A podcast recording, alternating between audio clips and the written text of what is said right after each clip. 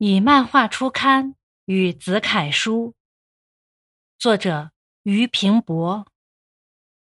听说您的漫画要结集起来和世人相见，这是可欢喜的事儿。主我作序，惭愧我是门外汉，真是无从说起。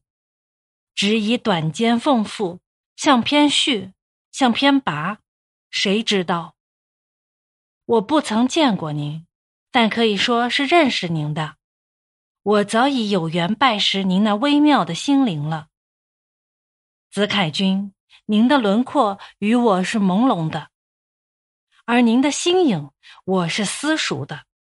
从您的画稿中，曾清清切切反映出您自己的影儿，我如何不见呢？将心比心，则漫画刊行以后。他会介绍无量数新朋友给您，一面又会把您介绍给普天下的有情眷属。乐莫乐兮心相知，我不由得替您乐了。除此以外，我能说什么呢？但是您既在戎马仓皇的时节，老远的寄信来，似乎要勾引我的外行话。我又何能兼具？中国的话语诗通，在西洋似不尽然。自元以来，重士大夫画，其弊不浅，无可讳言。唯从另一方面看，元明的画却在宋院画以外别开生面，其特长便是融诗入画。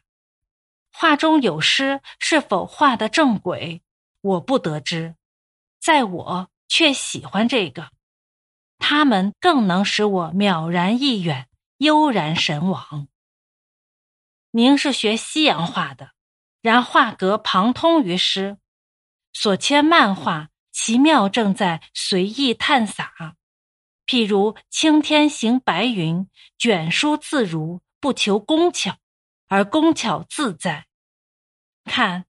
只是疏朗朗的几笔，然物类神态必入构中了。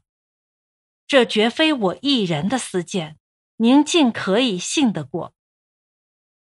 一片的落花都有人间味，那便是我看了子凯漫画所感。看画是杀风景的，当曰读画。您的画本就是您的诗。一九二五年十一月一日，北京。